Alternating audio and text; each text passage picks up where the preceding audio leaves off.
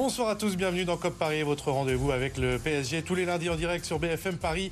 Île-de-France, le PSG qui a donc remporté samedi le choc de la Ligue 1 face à Lens 3 buts à 1. Mais que faut-il retenir de cette victoire qui a basculé, on peut le dire, sur un carton rouge Pour en parler, je reçois ce soir Jonathan Ferdinand, journaliste au MyGoal. Salut Bonsoir, salut à tous. Mathéo Moreau, supporter du PSG, président de l'Assas Saint-Germain, est là également. Salut Mathéo. Salut à tous. Le PSG a donc fait un grand pas vers le titre en battant Lens, mais comme face à Nice, on va se poser la question d'un contenu pas toujours flamboyant, rehaussé notamment par la la performance du duo retrouvé Kylian Mbappé et Léo Messi. Débat également autour de Vitinha, l'autre homme fort face à Lens avec un but et une passe décisive. Comment jugez-vous son bilan? Est-il la seule satisfaction parmi les recrues au milieu de terrain? C'est d'ailleurs la question que l'on vous a posée ce soir sur le hashtag COP Paris.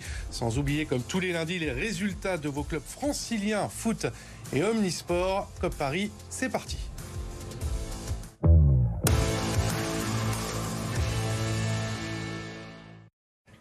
C'était le fameux match à 6 points, celui qu'il fallait gagner pour reléguer Lens, le Dauphin, à 9 longueurs et s'offrir un boulevard vers le titre de champion de France. On va revoir les images de ce choc qui a donc certainement basculé sur le carton rouge logique reçu par Abdoul Samed à la 19e minute. Jusque-là, les Lensois avaient été plutôt dominateurs, mais le PSG en supériorité accélère sous l'impulsion d'un duo, d'un trio, même samedi soir. Bappé, Messi, Vitinha, premier but pour Kylian Mbappé, 2-0 quelques minutes plus tard sur ce missile de Vitinha, le chef-d'œuvre de la soirée.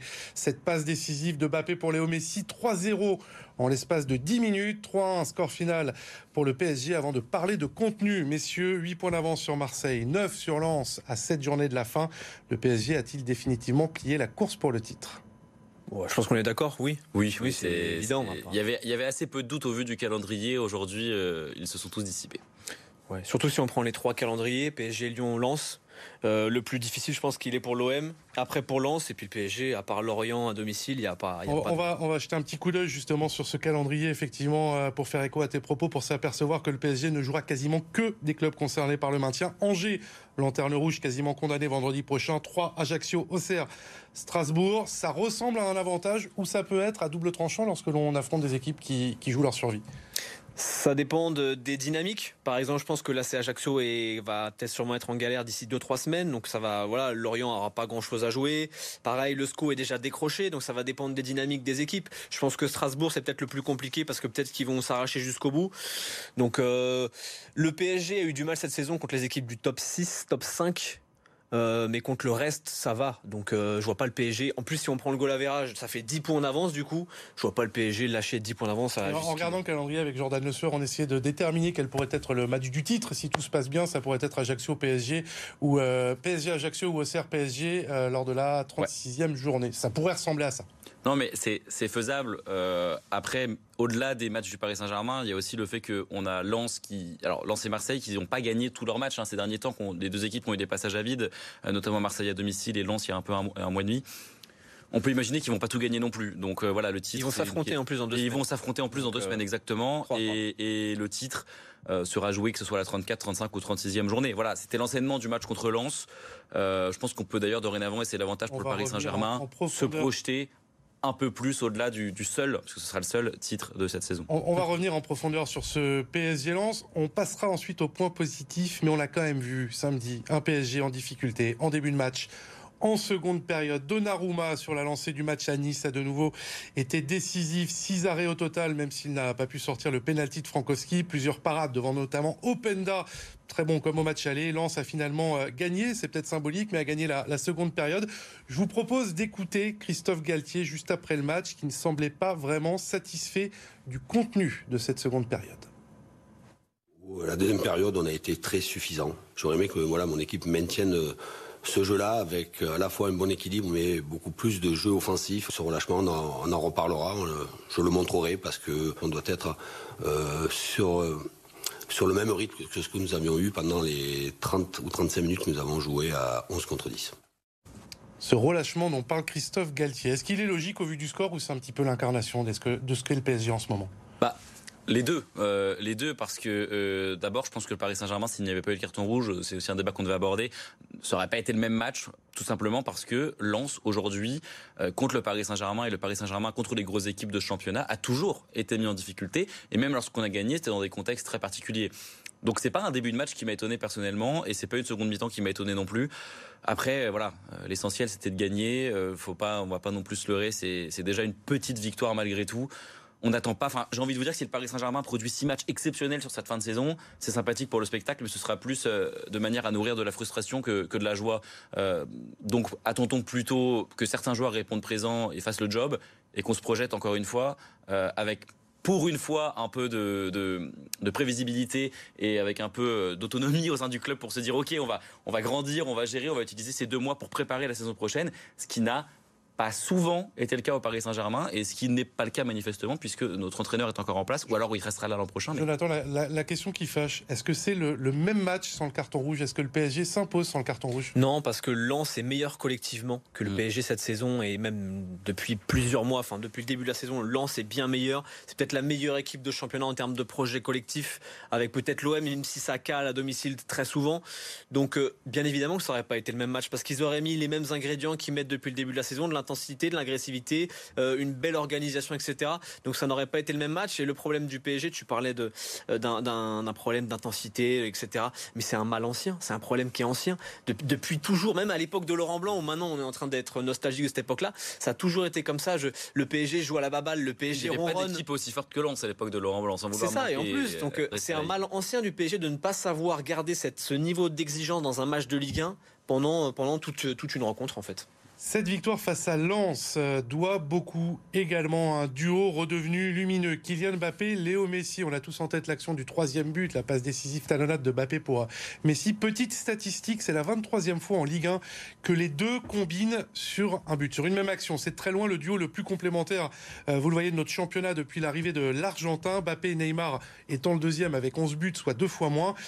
Comment vous jugez cette association de manière globale, ce duo depuis qu'il cohabite au PSG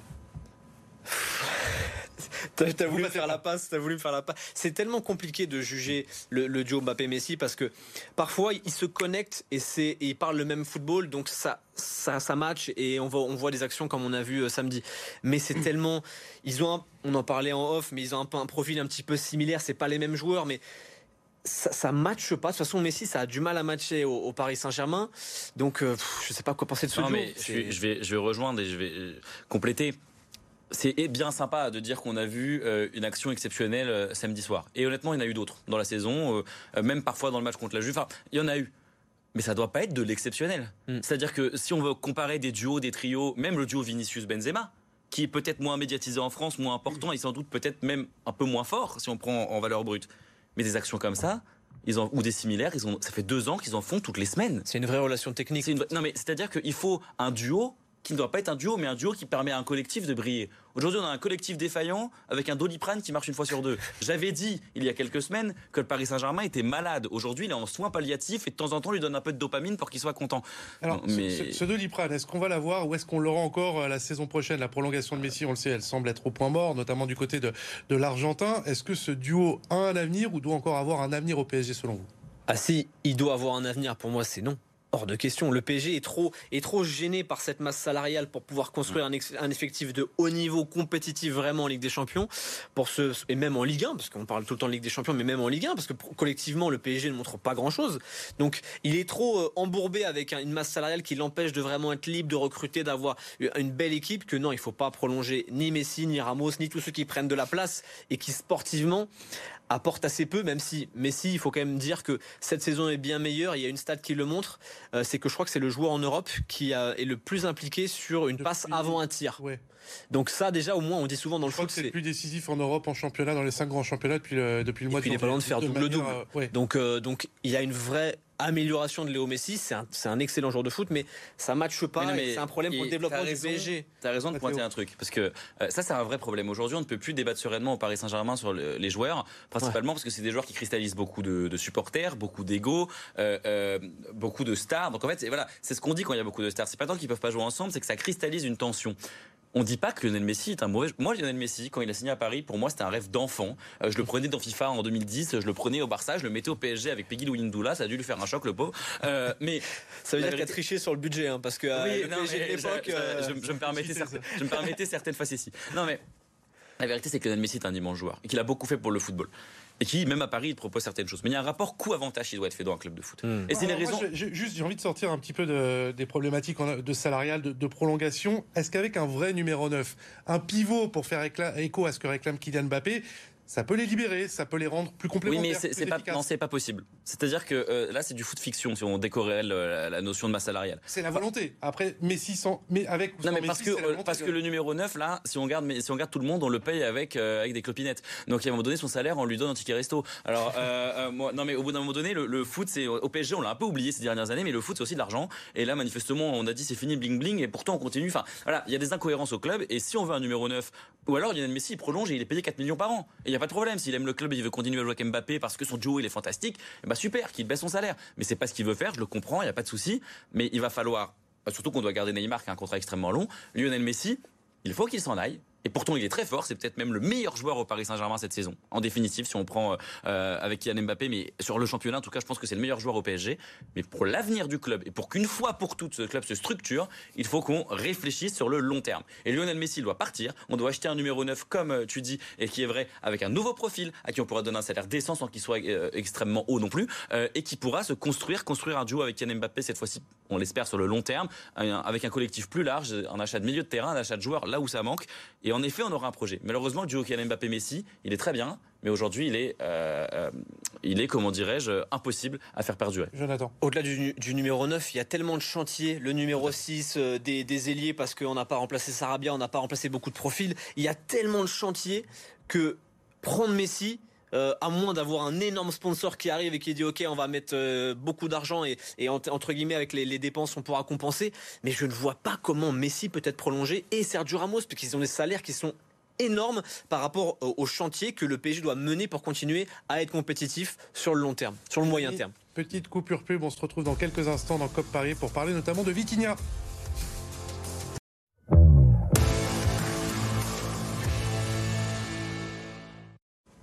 De retour dans COP Paris avec nos invités du soir, Jonathan Ferdinand, journaliste pour Oh My Goal, et Matteo Moro, supporter et président de l'Assas Saint-Germain. L'autre homme fort de ce PSG Lens, celui que nous voulions évoquer ce soir, c'est le Portugais Vitinha, auteur d'une passe décisive et d'un but, son premier avec le PSG samedi soir. Je vous propose de l'écouter tout d'abord, Vitinha. Après la victoire face au Lensois, on le sent euh, soulagé, presque ému je me sens senti euh, très très content. C'est euh, mon premier but, un but que, je cherche. Euh, ça fait longtemps. et je suis très content. Il l'attendait depuis longtemps. C'est ce que je retiens parce qu'on mesure à travers finalement ces déclarations la pression que lui a visiblement enlevé ce premier but. Bah, faut dire qu'il n'y a pas longtemps, il a failli marquer un but d'un peu plus près et sans gardien qui, qui aurait été beaucoup plus préférable. Après, euh, mais à pas, mon cher Victor des Machado des Vitinha, parce que si tu avais marqué contre le Bayern et qu'on était passé, je pense que Erling Haaland aurait battu le record de but de Messi en un seul match contre nous en, en quart de finale de Ligue des Champions. Donc finalement, c'était peut-être pas plus mal. Non, plus sérieusement, je suis très content pour lui. C'est un joueur qui tente de loin et ça manque beaucoup au Paris Saint-Germain.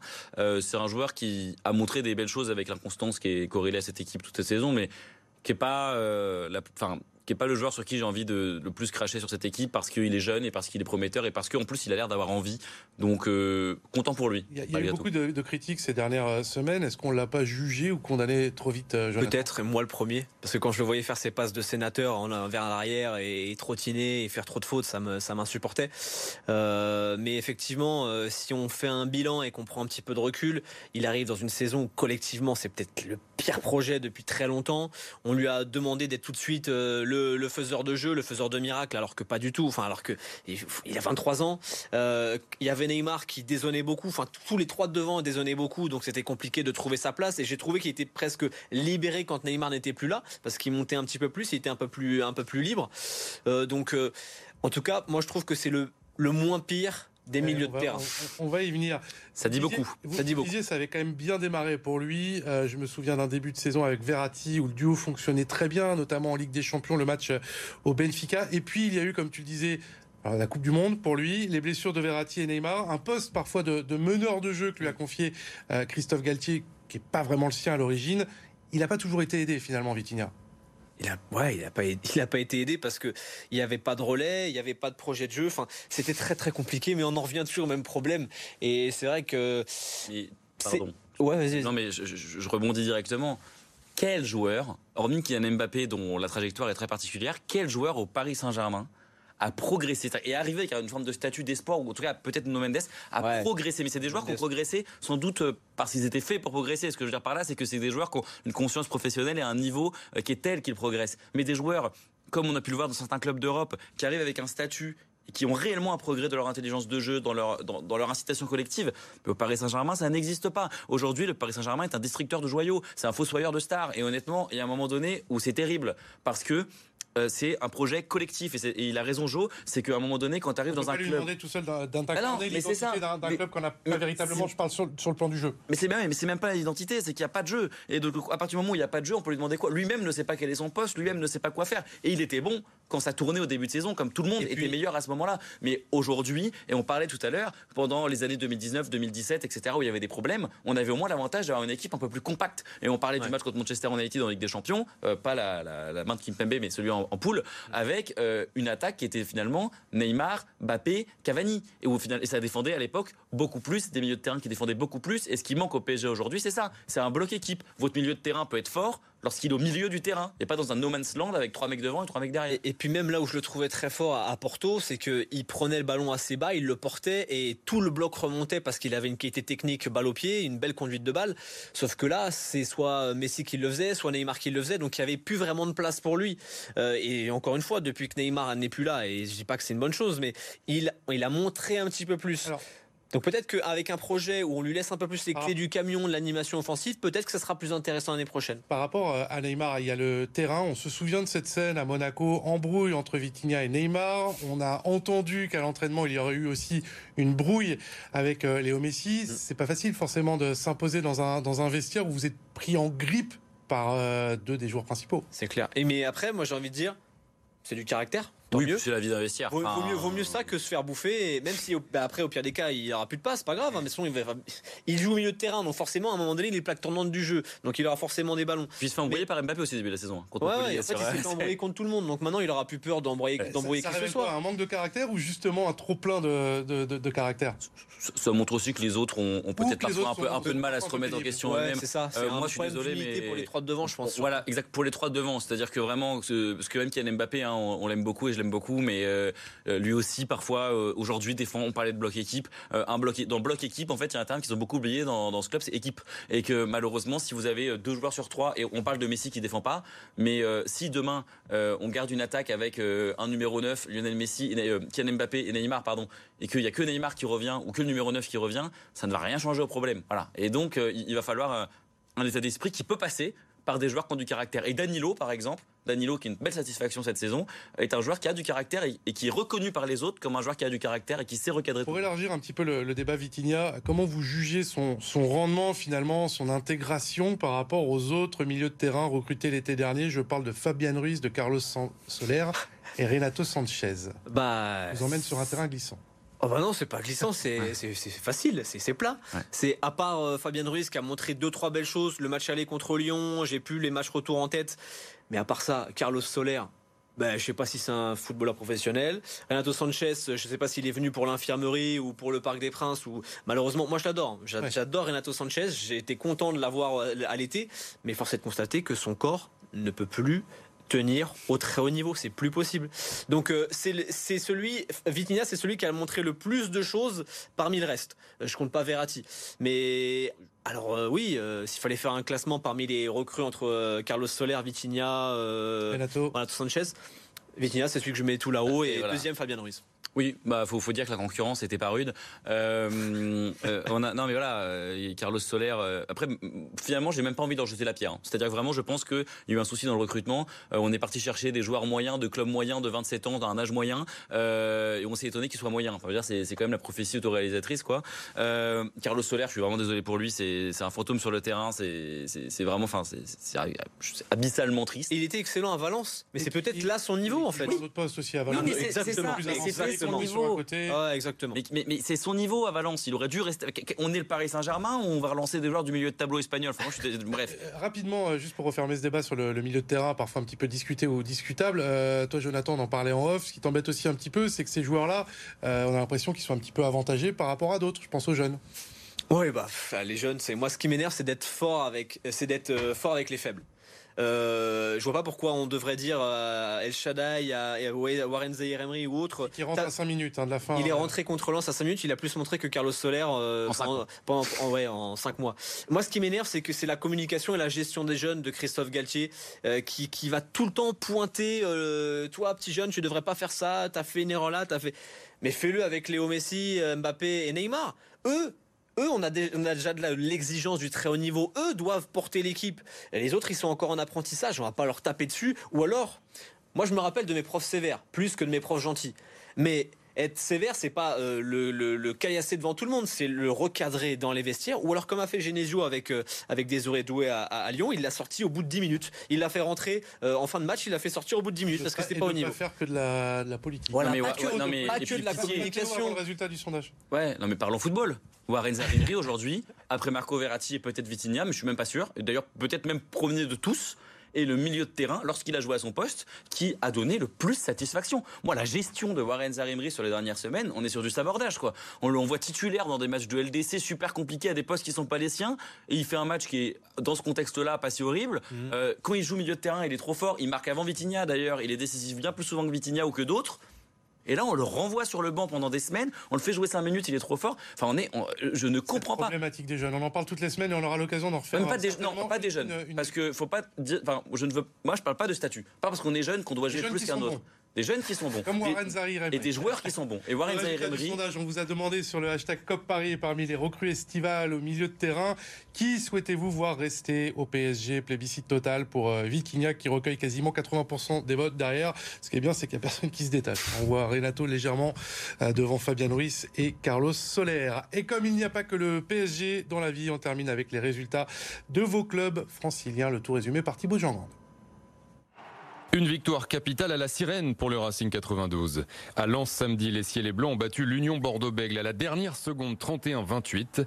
Ils étaient menés 19-3 en début de deuxième période, mais ont fini par réagir grâce à des essais de Ficou, Emery et Bressler.